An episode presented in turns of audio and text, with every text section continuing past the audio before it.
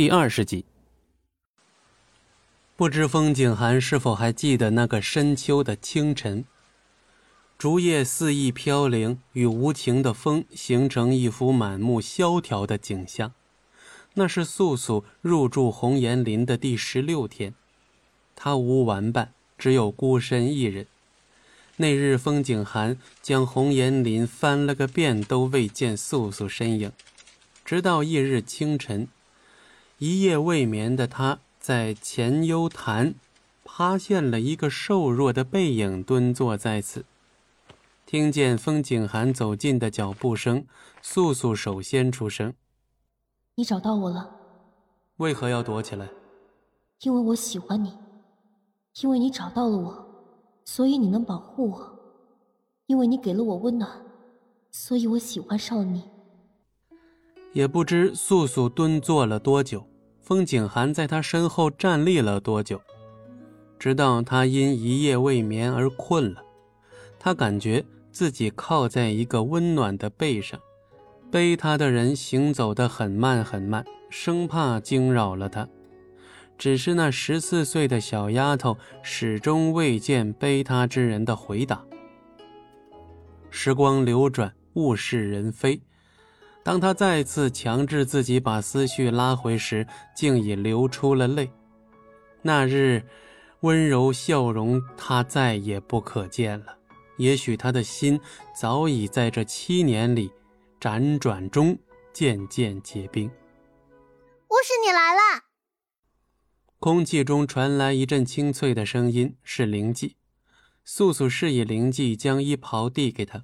片刻后，他穿好衣袍，朝风景寒走去。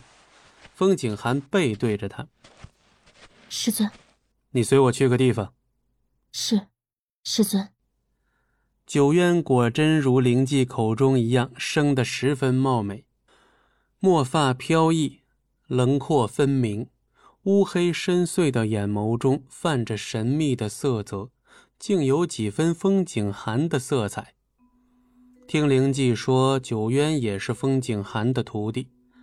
素素一直朝着九渊愈走愈近，不知是否是他的错觉，他觉着九渊的视线一直停留在他的身上，虽说不出九渊是什么样的一种眼神。但是却有一种熟悉的感觉源源不断的涌上心头。脚步止于九渊前方，九渊向着风景寒略略屈身。实则。素素与九渊无言相对。可当他直视他的面庞时，好似找到了些许安慰，好像有种喜悦的感情要破体而出。好像他也终于放下了隐藏在某个地方的一块大石。明明他与他初次见面，陌生又熟悉，也许这又是他遗失的某一处记忆吧。